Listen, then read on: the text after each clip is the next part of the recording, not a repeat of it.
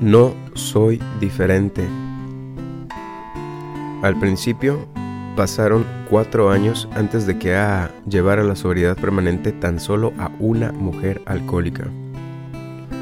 Como los del alto fondo, las mujeres también decían que eran diferentes. El borracho de los barrios perdidos decía que era diferente.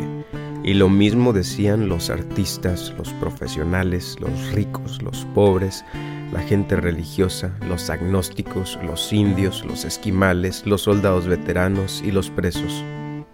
Hoy en día, todos ellos hablan de lo mucho que nos parecemos todos los alcohólicos cuando reconocemos que hemos llegado a la hora de la verdad.